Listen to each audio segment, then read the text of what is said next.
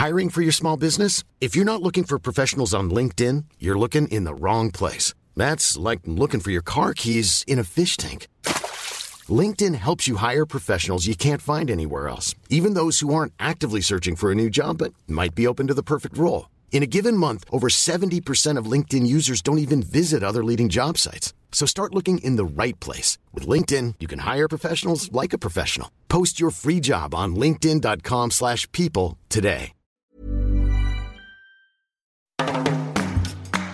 Penguin lädt ein, Autoren erzählen Geschichten.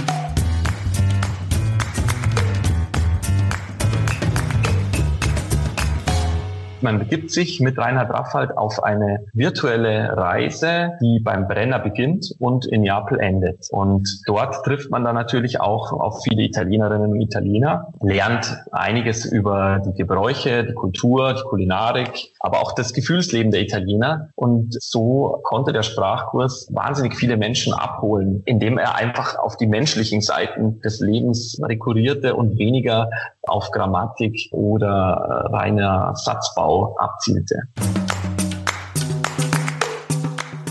Hallo und herzlich willkommen bei Penguin lädt ein, Autoren erzählen Geschichten. Ich bin Laura Reichert und ich arbeite bei der Verlagsgruppe Random House. In jeder Folge lernen wir gemeinsam spannende Autorinnen und Autoren und natürlich ihre Bücher kennen. Schön, dass ihr wieder mit dabei seid.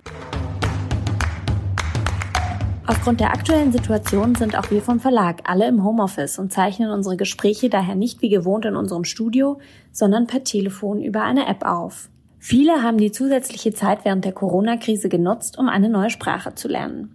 Jetzt dürfen wir auch wieder verreisen und das Neugelernte direkt anwenden. Italien ist das prädestinierte Sehnsuchtsziel der Deutschen, das viele in diesem Sommer ansteuern. Für alle Italienreisende und Liebhaber haben wir heute die perfekte Lektüre dabei. Eine Reise nach Neapel, E Parlare Italiano von Reinhard Raffald.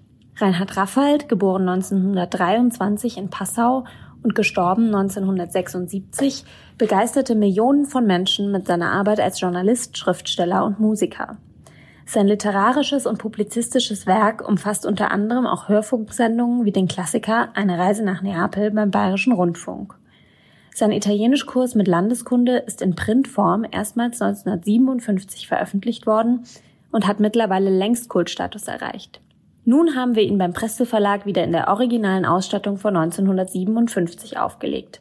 Über einen QR-Code im Buch steht dabei sogar die Originalserie des Bayerischen Rundfunk aus dem Jahr 1957 zum Download zur Verfügung. Heute spreche ich mit Dr. Julian Traut über dieses besondere Buch.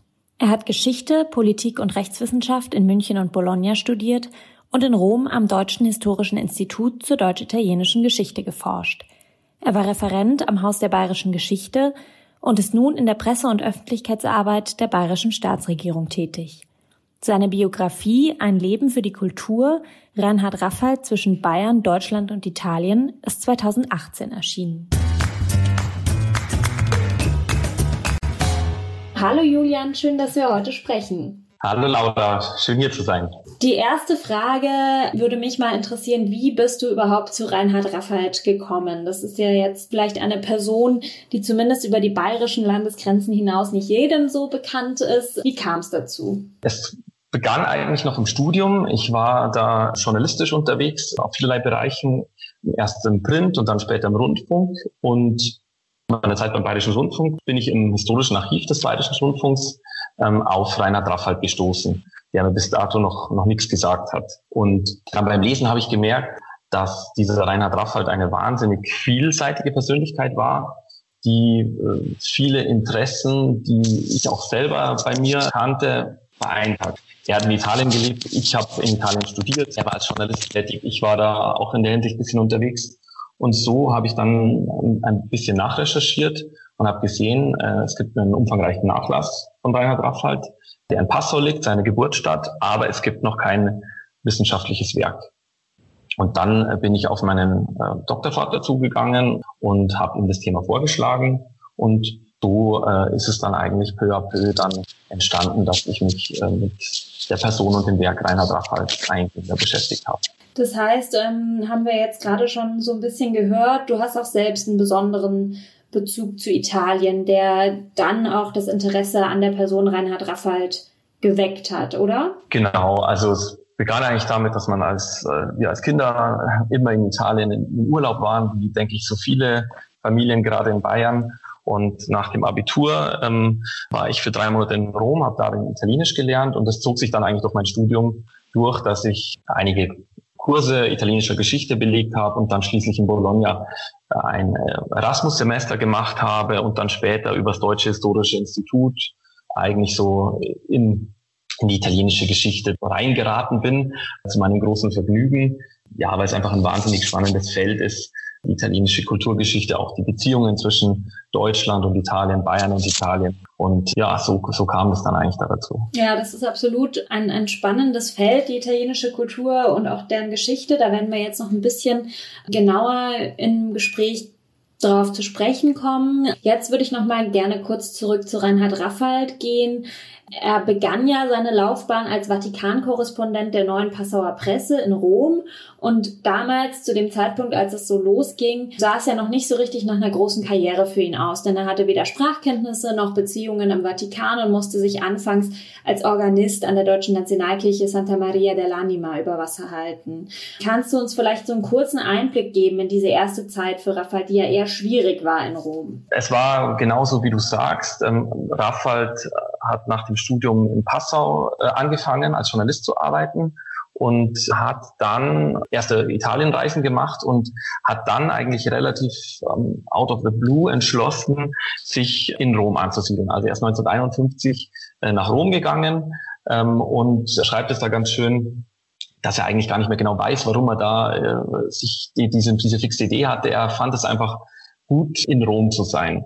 Das hat natürlich mit seinem humanistischen Hintergrund, mit seinem Bildungskanon zu tun, auch mit seiner Katholizität und natürlich schon mit einer gewissen Faszination, die die ewige Stadt äh, bis heute auf viele Menschen ausübt. Dann in Rom war es so, dass er eigentlich so zweigleisig gefahren ist. Zum einen war er, weil er ein sehr guter Organist war, äh, er war ja auch Musikwissenschaftler, war er an der Deutschen Nationalkirche Santa Maria dell'Anima angestellt und zum anderen hat er sich versucht, durch journalistische Auftragsarbeiten da über Wasser zu halten, unter anderem für die Passau Neue Presse. Er hatte dann den Titel Vatikan-Korrespondent, der aber schöner klang, als dass er wirklich war. Also es war, er war da freier Mitarbeiter. Und dann hatte er aber das Glück, dass er in dieser deutsch-römischen Community mit sehr einflussreichen und sehr spannenden Persönlichkeiten zusammengetroffen ist. Zum einen Ludwig Curtius, äh, der bekannte Archäologe, und dann zum anderen Dieter Sattler. Dieter Sattler war wie Reinhard Raffald Bayer und er war Kulturattaché an der deutschen Botschaft in Rom. Und als es dann ja, Mitte der 50er Jahre zu einer Gründungswelle von deutschen Kulturinstituten äh, in Europa kam und es entschieden wurde vom Auswärtigen Amt in, in Rom, so ein, ein Musterinstitut zu äh, errichten, eine deutsche Bibliothek, da fiel dann die Wahl recht schnell auf den noch sehr jungen und ungebundenen Reinhard Raffald. Und eigentlich kann man dann sagen, dass so ab 54, 55 Reinhard Raffalds Karriere als Kulturvermittler und als Repräsentant deutscher Kultur in Italien seinen Aufstieg nahm. Und wie kam es dann zur Sendung mit dem Bayerischen Rundfunk? Ja, es war so, dass ähm, Raffald noch in Passau auch als freier Mitarbeiter für den Bayerischen Rundfunk tätig war. Da ist eine andere wichtige Persönlichkeit zu nennen. Man sieht schon, Reinhard Waffald war ein Mann mit ganz vielen Netzwerken und die waren auch sehr, sehr wichtig. Für den Bayerischen Rundfunk war das äh, der Alois Fink, der wie Raffald Niederbayer war und im Bayerischen Rundfunk eine Festanstellung hatte. Und äh, mit Alois Fink hat Reinhard Raffald schon in den Anfang der 50er Jahre viele Hörbilder aufgenommen. Das sind äh, Reportagen zu verschiedenerlei Themen. Teilweise hat er die dann auch alleine gemacht, hat sich äh, auf große Auslandsreisen begeben, durch Indien, durch Afrika und äh, hat sich da im Bayerischen Rundfunk dann schon einen recht großen Namen gemacht. Und als dann in den ja, Mitte der 50er Jahre, ähm, Reinhard Raffald war damals schon ähm, Leiter der Deutschen Bibliothek in Rom, die Zusammenarbeit mit Alois Fink zu dem Ergebnis kam, Mensch, wir könnten doch einen einen Sprachkurs konzipieren. Ähm, das fällt natürlich alles in die Zeit, dass viele Deutsche, viele Bayern wieder reisen, dass Italien für Adenauer mit De Gasperi als äh, Staatspräsident natürlich eine ganz, ganz große Bezugspunkt war. Und so äh, kommt man dann im Bayerischen Rundfunk auf die Idee, dass man da einen Sprachkurs konzipieren kann. Und dieser Sprachkurs läuft dann 1956 an und ist ein wahnsinniger Erfolg. Da gibt es Zuschriften aus der Redaktion, dass jede Woche mehrere hundert Leserbriefe den Bayerischen Rundfunk erreichen. Äh, und damals kommt man dann auch schon auf die Idee, dass man sagt, man möchte diese Kapitel für den Sprachkurs auch gedruckt wissen, in so kleinen Heftchen, gehört, gelesen, hießen die, wurden vom Bayerischen Rundfunk vertrieben. Diese Hefte waren ein unglaublicher Erfolg. Und jetzt muss man noch einen Schritt weitergehen, warum dann ein Verlag auf die Idee kommt, so ein, ein, ein, ein Buch zu verlegen. Das hat mit Rainer Draff als Erstlingswerk zu tun den Concerto Romano. Daraufhin hat ihm der Presseverlag dann angeboten, ein Buch über Rom für die damals neu konzipierte Landschaftsbuchreihe zu schreiben. Und das war dann das Concerto Romano, das ein Bestseller wurde und viele Rom-Besucher auf ihren Wegen durch die ewige Stadt begleitet hat. Außerdem erhielt er dann zu dieser Zeit noch einen Lehrauftrag für Kirchenmusik am Collegium Germanicum in Rom.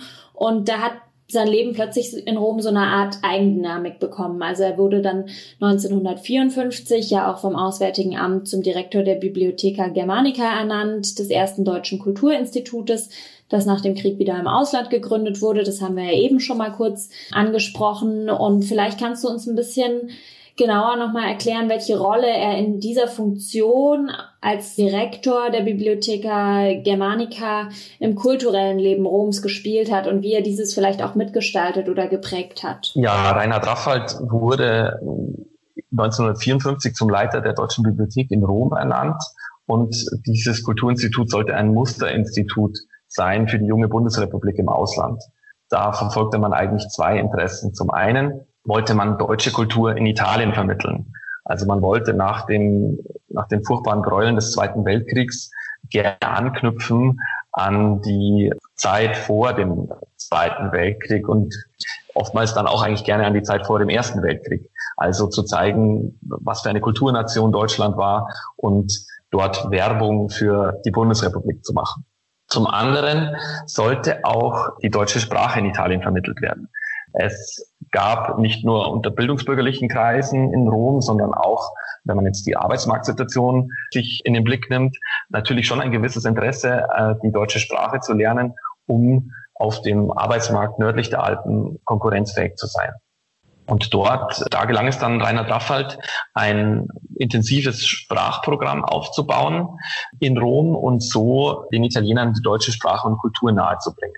Rainer Draffald hat es dann auch unter, unter verschiedenerlei Gesichtspunkten gesehen. Er war ja selber Musiker und so war für ihn eigentlich auch immer ein spielerischer Zugang zur Sprache sehr wichtig. Ähm, also er wollte das jetzt nicht rein über das Pauken von Grammatik erreichen, sondern eben spielerisch und wenn es um eine deutsche Kulturvermittlung in Italien ging, und dies vor allem auch durch musische Zugänge äh, ermöglichen. Mhm. Das merkt man einfach beim Lesen, dass er da wirklich auf eine interdisziplinäre Art und Weise vielleicht sogar ähm, an das Thema herangeht. Seine Sendungen beim Bayerischen Rundfunk sind dann ja auch wirklich zum Kult geworden. Und für alle, die noch etwas jünger sind oder nicht aus Bayern kommen, was machte seine Sendungen dann so besonders, dass da so zahlreiche Leserbriefe eingetroffen sind und es dann auch so viele Hörer und tatsächlich auch einen Kultstatus erreicht hat. Das Besondere an, an Raffals Rundfunksendungen allgemein war, dass diese Rundfunksendungen sehr schön komponiert waren. Also komponiert wirklich im wahrsten Sinne des Wortes. Seine Sendungen vermittelten nicht nur Inhalte, sondern auch vor allem Gefühle.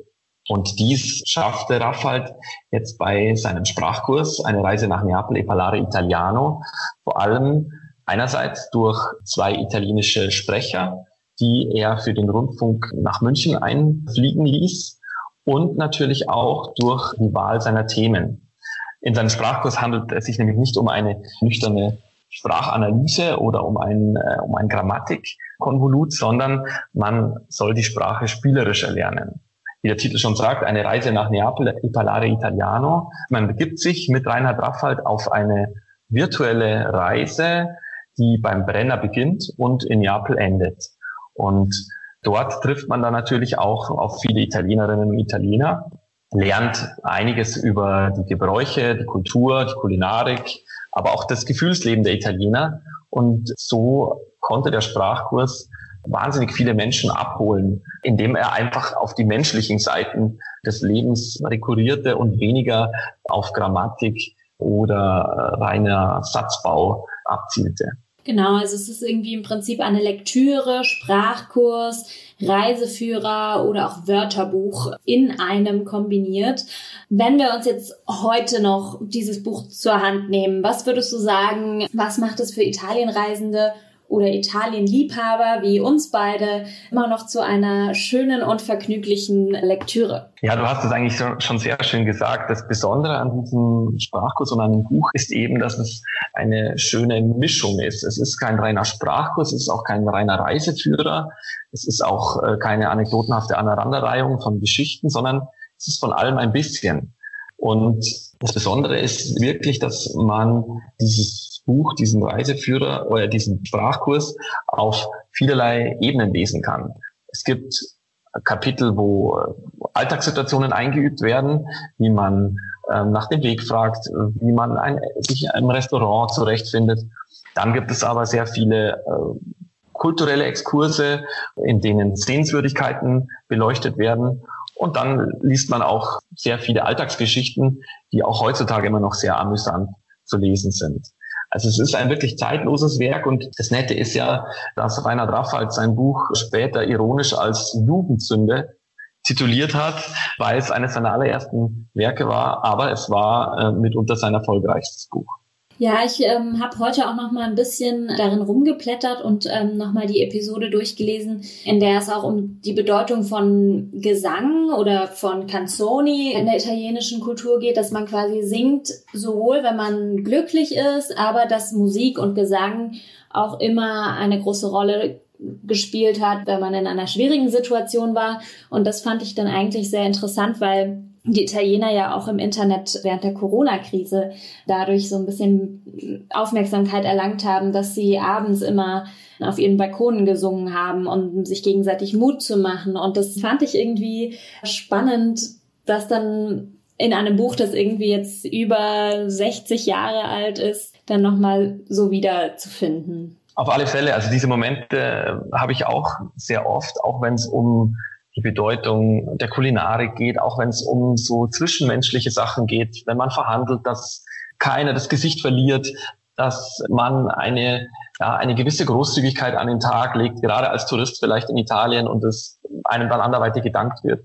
Also es gibt ganz, ganz viele Themen, die, äh, die bis heute gültig sind. Und weil du jetzt gerade die Musik angespielt hast, das Besondere an seinen Hörfunksendungen war ja natürlich auch, dass es wirklich wie ein heutiges Feature konzipiert war. Er ist mit seinem Aufnahmegerät noch rumgegangen, hat da verschiedene Kanzone auch aufgenommen und dieses findet man dann auch in, in seinen Hörbildern. Also man, man hat wirklich eine reportageartige Mischung von Themen und äh, es ist wirklich wahnsinnig spannend, sich denen anzunähern, auch heute noch.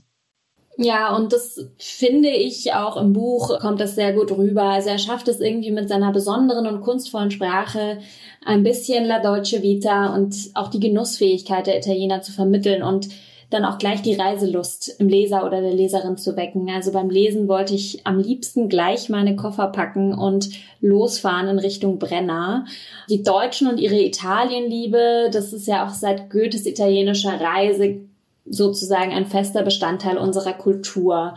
Was hat Raphael denn an Italien selbst als Land so besonders gereizt, was uns heute vielleicht auch noch so magisch anzieht? Ja, zum einen ist Italien und speziell Rom für Raphael die kulturelle Wiege Europas. Begründet im, im Römischen Reich, in, in der Antike und dann auf zweiter Ebene äh, natürlich auch durch die katholische Kirche die für Raffald sozusagen die Erbin des äh, römischen Erbes bis äh, in die äh, heutige Zeit darstellt. Das ist so das Fundament einerseits. Andererseits bewundert Raffald an den Italienern, wie denke ich so viele Deutsche, eine gewisse Leichtigkeit im Leben, eine doch sehr positive Grundeinstellung, zumindest nach außen dargestellt. Und ein Begriff, äh, der hat Raff halt besonders angetan, auch wenn er ihn jetzt selten verwendet, das ist die Sprezzatura. Also äh, die Fähigkeit der Italiener, höchst komplexe Dinge wahnsinnig einfach erscheinen zu lassen. Und wenn man jetzt sich Raphaels Werk anschaut, dann kann man sagen, dass er selber ein großer Meister der Sprezzatura war. Seine Sprache ist meisterlich geschliffen, ähm, oftmals auch recht kompliziert auf den ersten Blick, aber sie ist ja eingängig geschrieben und er hat eine sehr charmante Art, dass es einem eigentlich gar nicht auffällt, wenn man etwas lernt. Also für ihn wäre es ein, ein Gräuel gewesen, ein, ein, ein reines didaktisches Lehrbuch zu schreiben, sondern er möchte den Leser einen Plauderton mitnehmen und ihm Wissen äh, und Erfahrungen vermitteln, ohne dass der Leser es merkt. Es soll ihm vergnüglich sein. Und das sagt er ja auch schon ganz am Anfang in einer, ja, aus heutiger Sicht vielleicht etwas skurril anmutenden Sentenz. Und zwar, er möchte, dass der, dass der Leser in Urlaubsstimmung kommt, wenn er das Buch durchliest. Und Urlaubsstimmung bei Regenwetter ist natürlich ein bisschen schwieriger. Nördlich der Alpen regnet es bekanntlich häufiger als im Süden. Also wie kann man die Urlaubsstimmung simulieren? Con un fiasco di vino mit einer Flasche Wein. Und hier verwendet er das heutzutage nicht mehr gebräuchliche Wort Fiasco für die bauchige Chianti-Flasche. Aber da steckt schon einiges drin, wie Raphael es seinen Lesern einfach machen möchte, sich auf Italien und auch auf die italienische Sprache einzulassen. Mit Genuss nämlich. Ja, absolut. Du hast jetzt ja schon einige Beispiele aus dem Buch herausgegriffen, aber wenn ich dich jetzt fragen würde, ob es ein oder zwei Episoden gibt, die du besonders gerne immer wieder liest oder die dir einfach besonders positiv im Gedächtnis geblieben sind oder die für dich auch das Lebensgefühl in Italien besonders gut widerspiegeln. Welche wären das? Ja, ich glaube ganz allgemein wären es für mich immer die Episoden, in denen das italienische Alltagsleben äh, deutlich wird, in denen Raphael Begebenheiten erzählt, die teilweise auch autobiografisch sind, wie ich jetzt als ein Biograf so äh, sagen kann. Und um jetzt zwei Episoden rauszugreifen, ist es zum einen die Kutschfahrt durch Rom, wo er den Leser mitnimmt auf eine kulinarische Kutschfahrt durch äh, verschiedene Lokale, die es teilweise auch heute noch gibt. Und er vermittelt halt da dadurch wirklich das Dolce Vita, die Genussfähigkeit, aber auch die Möglichkeiten, die es einfach in Italien gibt, verschiedene kulinarische Genüsse auf engstem Raum zu erleben. Und dann andererseits eine Episode, die ich finde wahnsinnig spannend geschrieben ist. Und zwar, das ist der Palio in Siena das berühmte Pferderennen, das Raphael auch eine groß angelegte BR-Reportage gemacht hat.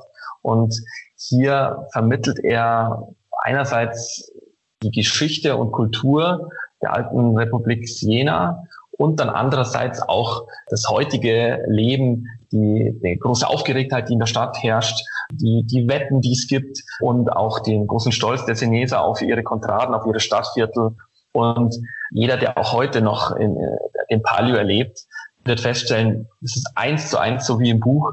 Da hat sich in den, in den vergangenen ja, knapp 70 äh, Jahren nichts geändert. Und das ist, finde ich, eine wahnsinnig schöne, schöne Geschichte. Seit den 50er Jahren haben sich einige Dinge allerdings schon geändert. Wir finden in dem Buch ja auch sehr viele sachliche Informationen aus den 1950er Jahren, die einem dann teilweise auch ein Schmunzeln im Gesicht hervorrufen.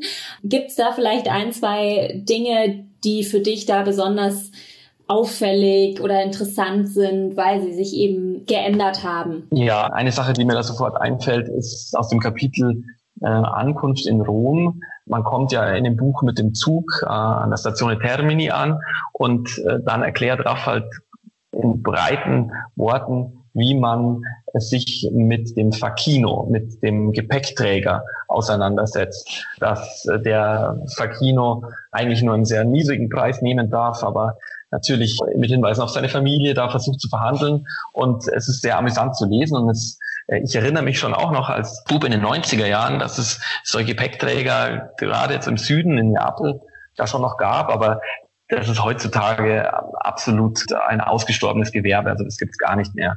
Und natürlich auch viele kulinarische Hinweise muten uns aus unserer heutigen Sicht ein bisschen äh, sonderbar an, wenn Raphael zum Beispiel auch erklärt, was eine Pizza ist. Er beschreibt es mehrfach als eine Art italienischen Pfannkuchen. Und hier leistet er natürlich wirklich kulturelle Transferarbeit, weil bis in die 60er Jahre nördlich der Alpen das Konzept der Pizza eigentlich fast äh, unbekannt war. Und interessanterweise auch in Italien, in vielen norditalienischen Städten erst dann in den 60er Jahren 50er, 60er Jahren äh, zum bekannten kulinarischen Konzept wurde, das ja dann schließlich die Welt erobert hat. Ja, da bin ich auch auf jeden Fall sehr dankbar, dass sich das geändert hat. Eine Pizza, die ist auf jeden Fall ganz, ganz wichtig. Auf ähm, alle Fälle. Welche Rolle spielt Essen denn überhaupt im Alltag? Also Italien ist ja wie wir jetzt schon mehrfach angerissen haben, für sein großartiges Essen und die Italiener auch für ihre Genussfähigkeit bekannt. Und das stellt er ja auch an vielen, vielen Stellen immer wieder heraus. Vielleicht können wir da noch mal kurz ein bisschen expliziter drüber sprechen, welche Rolle das Essen damals eingenommen hat und wie es sich vielleicht auch verändert hat oder eben nicht verändert hat. Das ist ja auch ein bisschen anders als bei uns in Deutschland, würde ich mal sagen. Ja, also ganz grundlegend kann man schon sagen, dass die Kulinarik, äh, das Essen in Italien einen weitaus größeren Stellenwert einnimmt als leider oftmals nördlich der Alpen. Das war in den 50er Jahren schon so und ist auch heute noch so. Natürlich muss man auch die zeitlichen Kontexte in den Blick nehmen. Als das Buch äh, geschrieben wurde, als der Sprachkurs geschrieben wurde, war der Zweite Weltkrieg gerade mal zehn Jahre her und man befand sich einerseits total in den Wirtschaftswunderjahren, wo es bergauf ging. Andererseits war natürlich diese Erfahrung der, der Entsagung, der, der Mangelwirtschaft im Zweiten Weltkrieg, vor allem auch in Italien, noch sehr, sehr präsent. Das ist das eine. Das andere ist, und da, das findet man dann ganz konkret im Buch, äh, was ich sehr schön finde, Raffald nimmt den Leser mit, äh, nicht nur auf eine, auf eine Reise vom Brenner nach Neapel, die verschiedene Städte umfasst, sondern auch auf eine kleine kulinarische Reise. In Italien ist die regionale Küche, die regionalen Spezialitäten sind sehr, sehr ausgeprägt. Man äh, findet, wenn man zehn Dörfer hat, findet man zwölf verschiedene Pastasorten, sage ich jetzt mal. Und diese regionalen Unterschiede sind auch bis heute noch wahnsinnig ausgeprägt. Also wenn ich Freunde in Bologna besuche, dann kann es durchaus mal sein, dass man sagt, so, am Sonntag gehen wir jetzt zum Mittagessen und dann fährt man 100 Kilometer in, die, in das eine Dorf, weil es dort die beste Pasta gibt. Dann fährt man 50 Kilometer weiter, weil es dort besondere Walderdbeeren gibt. Und schließlich auf der Heimfahrt fährt man noch extra einen Umweg, weil man da einen besonderen Käse, eine besondere Wurst oder ähm, ein, ein, ein besonderes Getränk dann noch einnehmen will. Also dieses, dieses Gespür oder auch die, die Wertschätzung für Kulinarik, die ist bis heute unverändert hoch. Und diese Anklänge findet man auch äh, in der Reise nach Neapel. Ja, absolut. Also Essen wird auch viel mehr in der Gemeinschaft zelebriert und weniger als die reine Nahrungsaufnahme gesehen. Das finde ich auch immer besonders schön, wenn ich in Italien bin. Wenn ich das kurz ergänzen darf, ähm, dieses Kapitel, die Kutschfahrt durch Rom, wo man an verschiedenen Lokalen hält, da könnte man natürlich auch als als moderner Mensch sich überlegen, ist es denn jetzt effizient, da durch die halbe Stadt mit der Kutsche zu fahren, hier ein Gericht zu essen, dort etwas zu probieren? Nein, also effizient ist es natürlich nicht, aber es geht nicht um Effizienz, sondern es geht um, um Genuss und es geht um einen schönen Zeitvertreib im wahrsten Sinne des Wortes. Und dies vermittelt Raphael sehr gut. Mhm, absolut. Wie gesagt, wir haben es ja hier mit einem Sprachkurs zu tun und auch die deutsche Sprache und die italienische Sprache unterscheiden sich in einigen Dingen und ein wesentlicher Unterschied, das merke ich immer wieder, wenn ich in Italien bin und Italienisch spreche, ist, wie viel der Kommunikation nonverbal geschieht. Also im Deutschen braucht man die Hände und die Füße in der Regel nicht, aber sobald man die Grenze überquert und anfängt Italienisch zu sprechen, kommt es irgendwie automatisch, dass man Gestik und Mimik viel, viel stärker einsetzt, oder? Ja, auf alle Fälle. Das, äh, das kann ich eins zu eins unterschreiben. Ich habe mir auch schon manchmal überlegt, an was das liegt. Man könnte vielleicht sagen, Italienisch ist ja eine, eine wahnsinnig musikalische Sprache und eine, die, Musik äh, drückt sich ja auch natürlich durch Bewegungen aus. Und es ist nicht nur ein Klischee, dass viel mehr Kommunikation nonverbal abläuft, sondern das ist, glaube ich, was, was äh, jeder, der in Italien Urlaub macht oder eine gewisse Zeit dort verbringt, auch wenn er die Sprache gar nicht kann, dann einfach äh, automatisch mitmacht. Manche Gesten, die man einfach kennt. Absolut. Und auch alles ist meistens sehr emotionsgeladen oder klingt vielleicht für jemanden, der die Sprache nicht spricht, ähm, sehr viel dramatischer, als es dann am Ende wirklich war in der Situation. Das beschreibt Raphael an der einen oder anderen Stelle auch ganz amüsant in seinem Buch. Was gefällt dir denn besonders gut an der italienischen Sprache? Jetzt mal abgesehen von der Sprachmelodie. was natürlich ein wesentlicher Punkt ist, den wir in der deutschen Sprache vielleicht nicht so sehr haben. Aber gibt es noch andere Aspekte, die du besonders toll an der Sprache findest und weshalb du die Sprache vielleicht auch damals lernen wolltest? Ich glaube, Italienisch vermittelt dem Sprachlernenden an sich einen relativ einfachen Einstieg. Man kann mit, mit einer, mit einer Vergangenheit und der, und der Gegenwart jetzt als Zeitform kommt man schon recht weit. Zudem gibt es viele Worte, die, die man vielleicht aus einer anderen Sprache, aus einer anderen romanischen Sprache her kannte. Mir zum Beispiel das Latein eigentlich recht geholfen, obwohl äh, auf dem Gymnasium es immer hieß, naja, das ist eine tote Sprache, aber gerade jetzt, da gibt es schon, schon wahnsinnig viele Übereinstimmungen. Allgemein kann ich sagen, dass die Italiener einem das Italienisch lernen sehr, sehr einfach machen. So zumindest meine Erfahrung. Als ich in Rom war und wirklich relativ schlecht Italienisch konnte. Und ich habe mich irgendwo bemüht, da war eher das Entgegenkommen, was, du lernst Italienisch, das ist ja toll. Und äh, es war eine sehr große Ermutigung. Und man hat wahnsinnig viel Lob bekommen, wenn man da so in einem Geschäft oder einem, einem Lokal gerade brecht hat. Und das hat es mir persönlich sehr einfach gemacht. Die Sprachmelodie hast du schon angesprochen, die wirklich toll ist. Für mich ist Italienisch die schönste Sprache.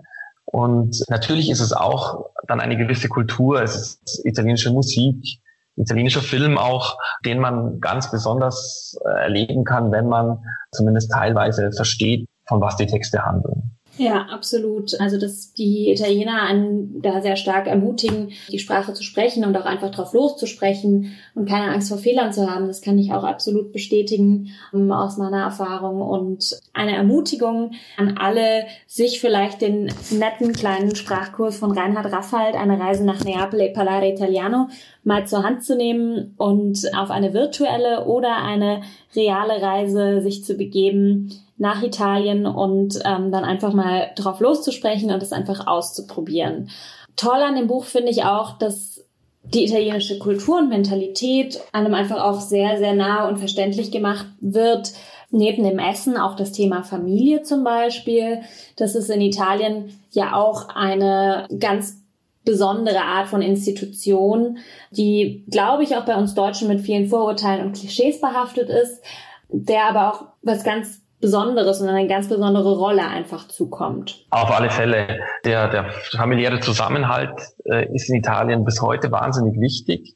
Auch wenn ein Klischee nicht zutrifft, dass Italiener so viele Kinder haben. Also es gibt in wenigen Ländern in Europa so viele Familien mit einem Kind oder auch gar keinem Kind, was oftmals auch eine finanzielle Frage natürlich ist.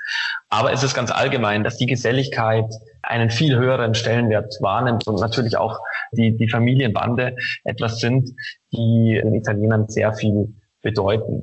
Und Raffald erklärt es in seinem Buch auf mannigfaltige Weise, indem er verschiedene Episoden aus dem römischen Alltagsleben einfließen lässt äh, er hat zum Beispiel später noch für den Bayerischen Rundfunk extra eine Familie kreiert, die Familie Battistini. Und äh, diese Familie Battistini erlebt äh, verschiedene Missgeschicke, Abenteuer. Und so konnte den, den Deutschen sehr stark vermittelt werden, wie vielleicht manche anderen Gepflogenheiten doch einen, einen sehr tiefen Sinn haben. Man merkt einfach schon jetzt in unserem Gespräch, wie viele interessante und spannende Themen in diesem kleinen Büchlein stecken und dazu noch einen Sprachkurs on top, also wirklich eine sehr, sehr lesenswerte Reise für alle Hörerinnen und Hörer hoffentlich. Was aber trotzdem nicht fehlen darf, neben unserem kleinen Sprachkurs im Gepäck, ist auch eine gute Urlaubslektüre. Was liegt denn gerade bei dir privat auf dem Nachttisch? Ja, also in der Tat liegt jetzt bei mir zufälligerweise auch ein italienisches Buch auf dem Nachttisch, und zwar Der Gatto Pardo von Giuseppe Tomasi di Lampedusa, ein Klassiker der Weltliteratur, den ich äh, mir schon lange vorgenommen habe zu lesen und äh, mit dem ich vor ein, zwei Wochen angefangen habe. Und ja, also es ist ein großer Sizilien-Roman, der ähm, einen auch zurückführt in eine Welt, die es so heutzutage gar nicht mehr gibt, im ausgehenden 19. Jahrhundert. Eine alte Welt, die adlige Welt stirbt, die moderne kündigt sich an. Und diese äh, Analogie kann man eigentlich auch ein bisschen auch auf Reinhard Raffald und auf sein, sein Leben für die Kultur sehen, der aus äh, dem 20. Jahrhundert kommend heutzutage einiges noch vermitteln kann, obwohl er schon seit 50 Jahren beinahe tot ist. Und ja, ich kann den Gattopardo wirklich jedem, der sich mit der sizilianischen Geschichte und Kultur oder auch einfach mit, äh, mit Italien äh, beschäftigen will, sehr ans Herz legen. ist wirklich ein, ein ganz toll geschriebener Roman. Sehr schön. Dann herzlichen Dank für den Buchtipp und natürlich auch für das tolle Gespräch, Julian Traut. Vielen Dank für die Einladung. Das war Episode 6 in Staffel 4 bei Penguin lädt ein, Autoren erzählen Geschichten. Wir haben von Julian Traut erfahren, was uns Deutsche an der italienischen Sprache und Kultur so magisch anzieht, welche Rolle das Essen dabei spielt und warum eine Reise nach Neapel auch heute noch eine besondere Lektüre für alle Italienliebhaber ist. Eine Reise nach Neapel, E Italiano von Reinhard Raffald, ist bei Prestel erschienen. In der nächsten Folge spricht meine Kollegin Ann-Kathrin mit Mareike Ohlberg, eine der profiliertesten China-Expertinnen Deutschlands und Autorin des Buches Die lautlose Eroberung. Sie sprechen unter anderem über den Einfluss Chinas auf westliche Demokratien und über die wichtige und aktuelle Debatte, wie Deutschland und Europa mit China umgehen sollen. Wenn euch diese Folge gefallen hat, dann lasst uns doch gerne eine Bewertung auf der Plattform eurer Wahl da. Bei Lob, Kritik, Anmerkungen oder Fragen könnt ihr uns auch einfach eine Mail an penguin at randomhouse.de schreiben. Die Mailadresse findet ihr auch in den Show Notes. Und jetzt einfach abonnieren und keine Folge mehr verpassen. Egal ob bei iTunes, Spotify, Deezer und überall, wo es Podcasts gibt. Ciao und bis zum nächsten Mal. Eure Laura.